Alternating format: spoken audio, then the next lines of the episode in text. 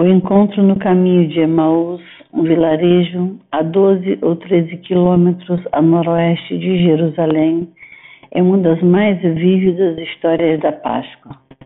Aconteceu na tarde do domingo. Um dos discípulos é identificado como Cleopas. O outro, bem, pode ter sido sua esposa. Enquanto caminhavam, falavam sobre os eventos impressionantes ocorridos em Jerusalém naqueles dias.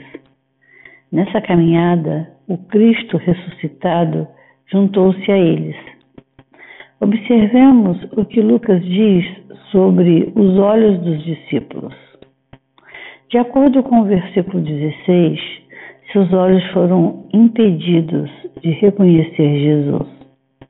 De acordo com o versículo 31, seus olhos foram abertos e eles o reconheceram. O que teria feito a diferença? Como nossos olhos podem ser abertos como os olhos dos discípulos o foram? Primeiro podemos conhecer Cristo por meio das Escrituras. Jesus reprovou os discípulos por terem sido tão tardios em crer nos profetas. Então os levou através das três divisões principais do Antigo Testamento: a lei, os profetas e os salmos. Versículo 44.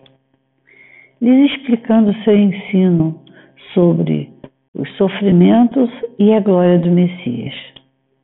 Como Jesus dissera antes, as Escrituras testemunham a meu respeito João 5,39.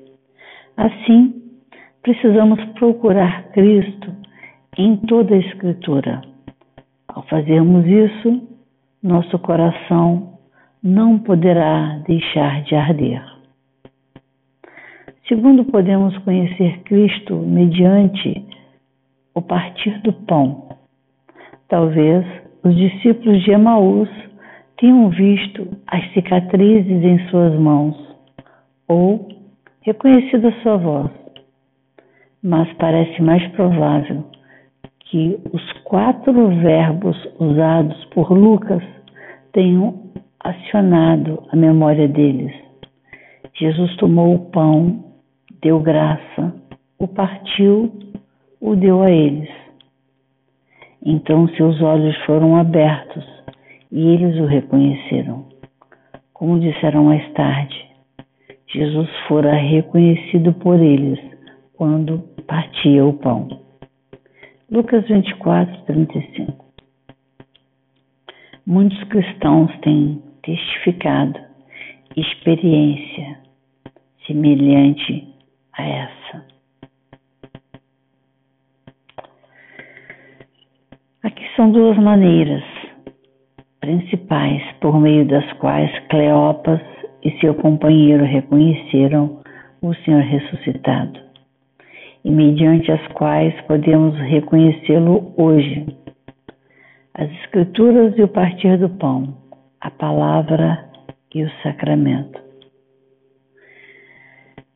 Estude mais sobre isso em Lucas 24, 13, 35.